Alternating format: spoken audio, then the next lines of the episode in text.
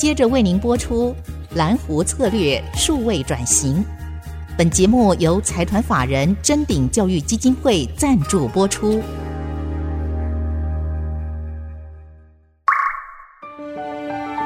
蓝湖策略数位转型，让主持人简真富与您提升决策品质与产业升级，掌握先机。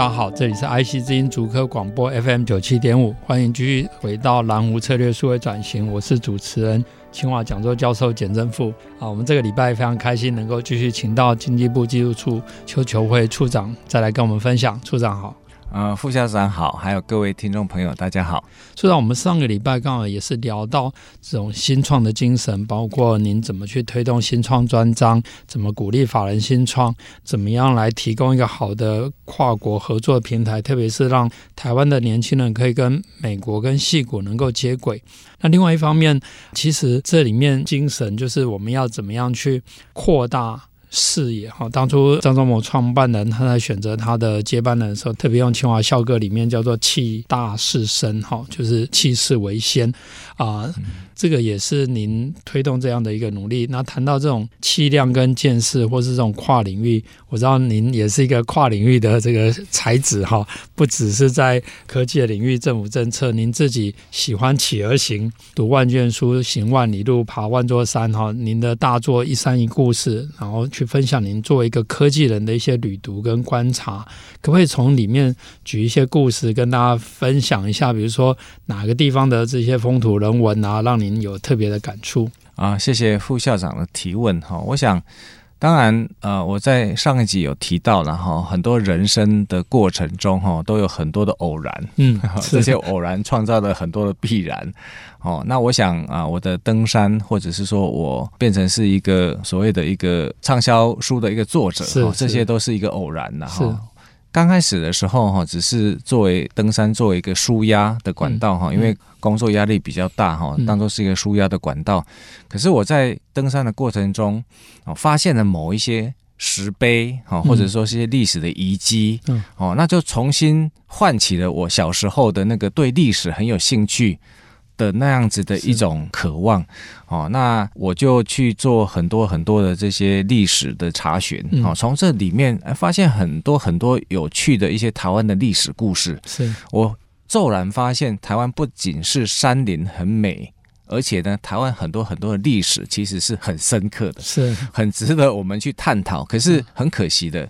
呃，我们很多台湾的年轻人，他们都没有很特别去关注台湾的历史，是是是，所以我就借由登山去发掘台湾的历史，哦，能够把这些历史把它写下来，嗯，哦，那出版了这本《一山一故事》，哦啊，这是很意外的，也获得很多啊这些读者的回应了哈啊，所以。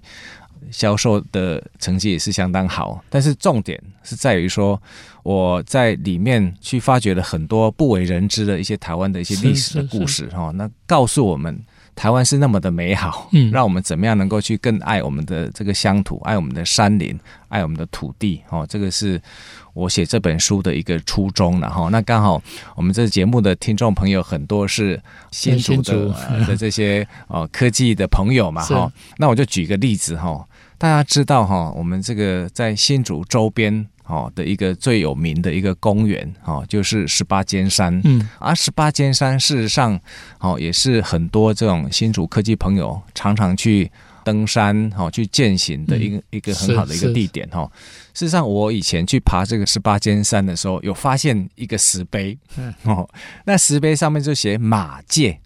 哦，马界，那我就觉得很好奇啊，呃，这是一个山林区域，怎么会有养马？哦，有个马界，哦，这样的一个石碑哈，啊，我就开启了我的那个历史魂呐，我就赶快去哦找一些很多很多的这个文献，哎，我后才发现说，哎，原来这个十八尖山，嗯，哦，大家很习知、很常去的一个一个森林公园，哈，哎，它其实后面也有很深刻、很深刻的历史，嗯，哦，那我后来去调查，原来哦，十八尖山在过去。哦，过去因为它是在这个市郊嘛，哈、嗯，其实它是过去是毛毛包夜总会，是哦，因为那时候是比较在整个开垦上比较不方便，所以是变成夜总会。嗯，那在清朝的时候哈，它曾经也是一个战场，是原住民啊跟汉人哈一个冲突的一个战场啊，转变成为一个夜总会。嗯那到了这个日本时代的时候。哦，认为说它跟这个新竹哦市区的发展很近哦，作为一个夜总会，相当的可惜哈，就把它开发哦，成为了一个全台湾第一个森林公园。哦，是哦，所以它是一个哦，从过去的夜总会转变成啊森林公园，是花了十年的时间哈，把它开发完成了。那开发完成了以后，整个新竹的这个啊市区的一个发展就面临到一个很大的一个跳跃，嗯。哦，它的这个腹地变大了，整个生活环境变好了，嗯、所以那时候的族中哦，就从市区迁到十八尖山山脚下，是。哦，他就成立了一个啊族中，哦，那带动了整个区域的这个发展，所以那时候为什么会有马界呢？嗯，啊，因为它是变成是一个一个很热闹的一个文教区，哦，所以那时候。日本实在很流行赛马，哦、所以你没有办法想象，以前在十八尖山旁边，它就是有一个新竹的一个赛马场。原来是，呃，那这个赛马场设立了以后，也带动了高尔夫球场，是。啊，新竹第一个高尔夫球场啊，也在周边就设立了，是。啊，带动了整个啊文教区哈人文的一个荟萃的一个发展。那后来呃，清华跟交大要复校的时候，啊，也是考虑到说这个周边啊的这个文教的相关的环境啊，竹中等等，是。一个很适合啊设立大学校园的一个环境哈，所以那时候啊才。啊，设立在这个十八尖山的周边。一开始的时候是先清大，是哦，啊，后来这个交大的电子所是哦，也在周边都设立的。是，那清大跟交大设立完了以后，啊，后来要设立科学园区的时候，政府也是在龙潭跟新竹中间要考虑要设立。那也考虑到说，清华跟交大就有点像是在戏谷的 Stanford 跟 Berkeley 一样，这些人才才是真正发展科学园区最大的力量，是，所以才决定设在新竹，是是，然后后来才有啊台积电半导体相关的这些聚落在科学园区里面去发展，哦，所以这个故事就是告诉我们，哦，从最早以前的一个夜总会，嗯。哦，到啊，政府有眼光，把它变成是一个公园，哦，它就带动了很多的这些周边的赛马场、高尔夫球场的设立，然后乃至于一些文教区的设立，嗯，然后有了文教区了以后，才带动用人才来带动科技、科学园区跟半导体，是，所以我在文章里面最后是说。谁说十八尖山不是台湾的护国神山？我认为它就是台湾的护国神山啊！哇，最近日本他们在谈这个产业的发展哈，他们常常用风土条件哈，日文用风土条件。其实刚刚处长的分享就是让我们了解了整个台湾，特别在新竹这地区整个风土条件、人文环境。啊，历史的变迁刚好很巧妙的结合在一起，而且这里面有很多人的努力，比如说新竹中学，包括以前辛志平校长，然后整个新竹中学的校友。其实清华大学当初在选择校址的时候，也有几个选项，一个是在新竹，一个在南港。那当时当然因为我们有校友啊，包括以前在中油金开英校友，还有我们梅校长啊，那因为他想要选择一个够大的地方，那当然。新竹相较于台北，就是说，虽然不在政经中心，可是也不是那么远，又可以比较专心，让我们专心做做研究啊。这有点像这个戏谷，这个 Berkeley 跟斯坦福一样，它就在周边。然后您刚刚提到的这个整个十八间餐哦，因为最近我在清华当副校长，我们有这个学校的这些主管啊，或是中高阶主管的训练的时候，那我是说，我们新竹清华在新竹一定要了解。新竹的历史，所以特别找了新竹市以前的前市长啊，蔡仁坚前市长，他现在变成是一个文史工作者，所以他去找到清朝的古书哈，他说形容那个十八尖山呢，叫做风吹碾旗哈，就是说风在吹嘛哈，因为新竹风，然后那个十八尖山是丘陵。他那个碾旗，碾旗就是以前那个皇帝后面不是有人举那个像芭蕉扇一样那个，他那个形容就是说，哎，风吹的时候，你就会看到丘陵上面的的这个可能是相思树啊，或者什么，有点像旗子这样。然后最重要的是，他后面提到一个叫做赣龙路脉哈，这个赣的意思是从大巴尖山到五指山，然后一直连到这个金山面，就是园区旁边那个金山寺，然后一直到。交大、清华，然后到新竹中学，这整个是一条线。如果下次您看一下，嗯、啊，所以这个也是一个龙脉啊。所以护国神山当然也要靠经济部呃持续来来推动。那我们先休息一下，等一下再来继续请教啊，邱处长。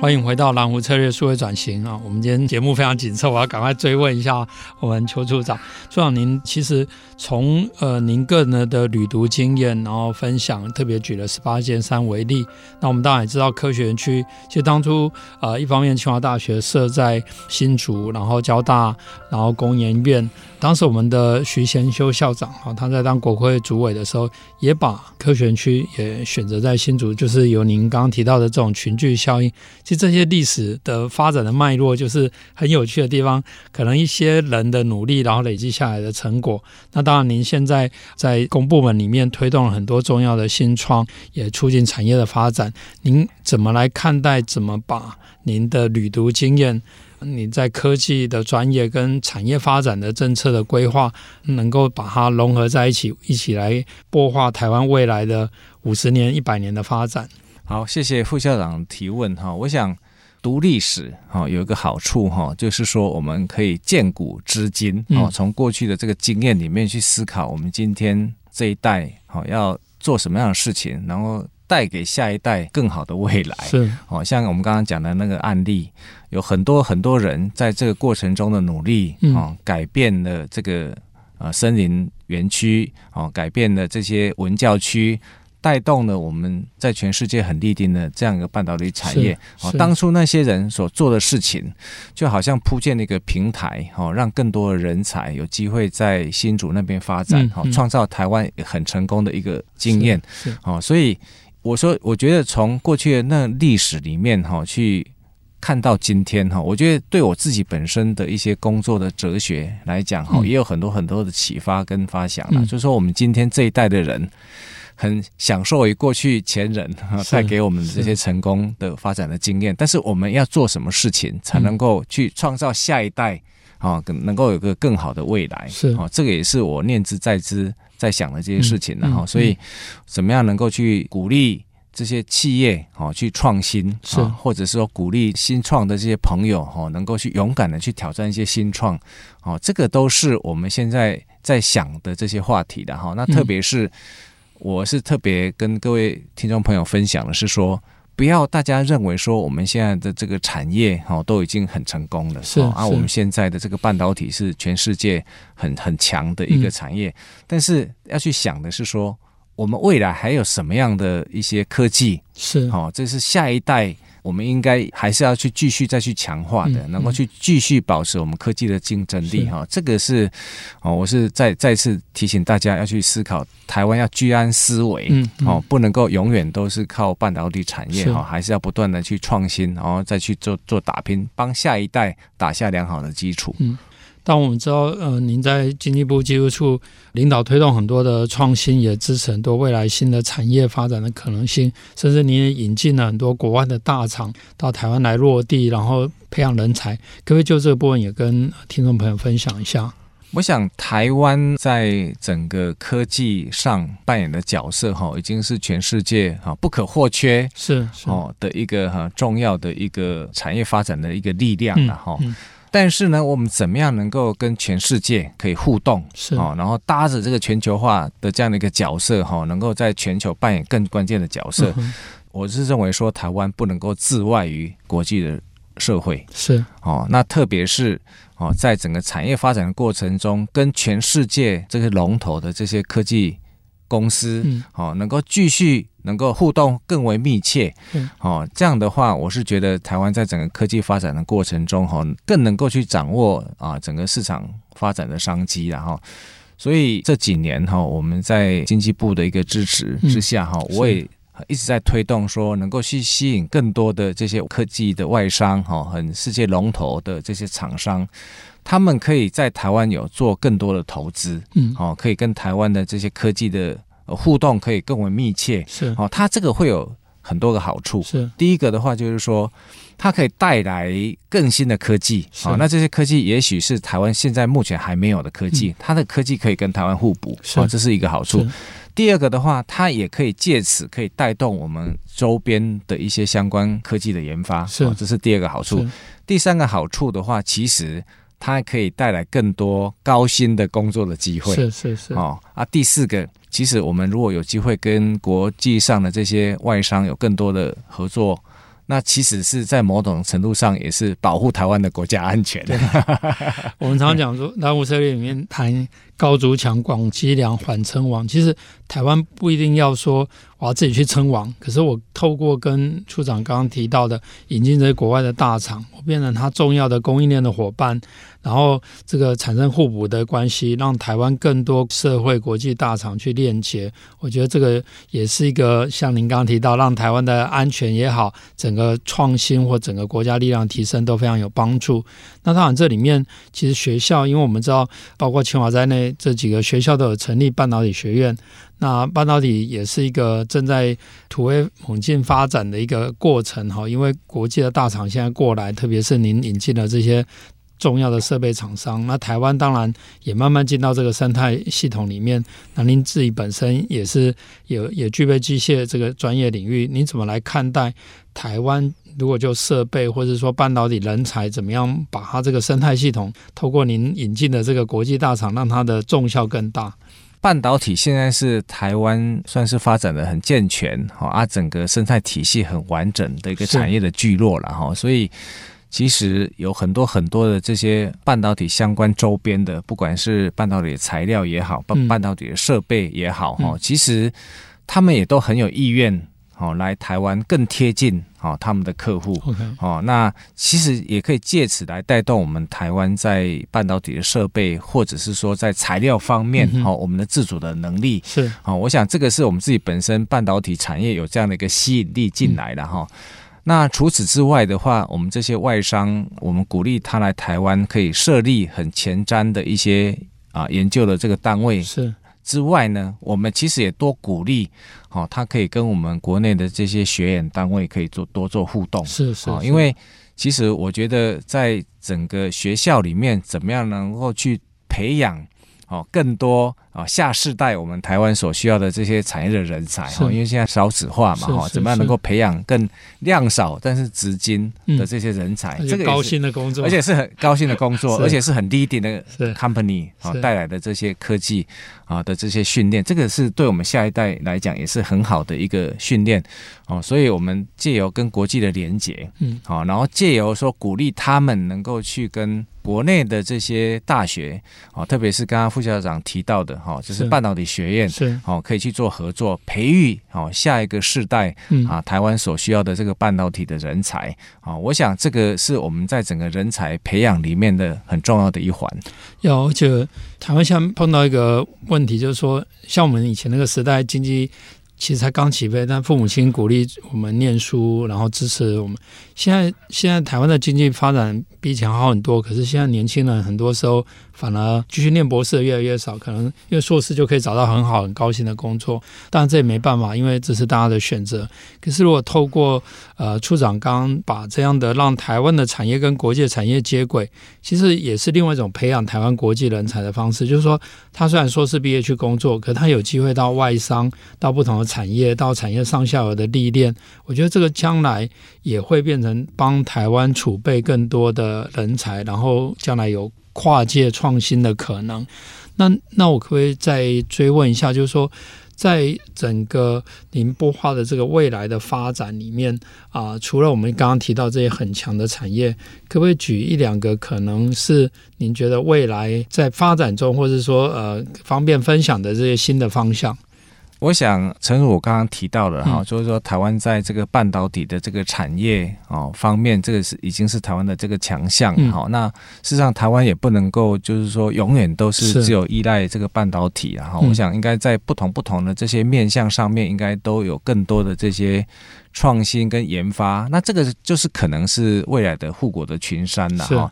那我想有几个方向提出来啊，供各位听众朋友大家可以参考。第一个当然就是说。啊，在电动车的这个领域是啊，这个也是未来在绿能啊，或者说在一些近零碳排方面啊的一个新的发展的趋势。那再加上台湾在 ICT 方面也很强，是啊，所以在汽车电子方面哈，也可能可可以掌握很多的商机。是啊，另外就是说在五 G 方面，嗯，啊，在通讯的领域方面，在低轨啊卫星的通讯方面，这个也是未来一个很重要的一个发展趋势。未来的。呃，社会啊，对这个通讯的需求会越来越强。嗯嗯。哦，那这些啊，台湾在过去比较偏向代工的这些通讯的产业，现在已经慢慢慢慢都已经是比较站在比较前瞻创新的这些位置。嗯。啊，或者是晶片的开发等等哈，我想这个也是一个机会。那第三个当然是 AI。嗯。啊，我想 AI 这样的一个浪潮。哦，所带来给台湾商业的这个机会，嗯，包括在前端的这些 AI 的这个晶片，嗯。啊，或者是说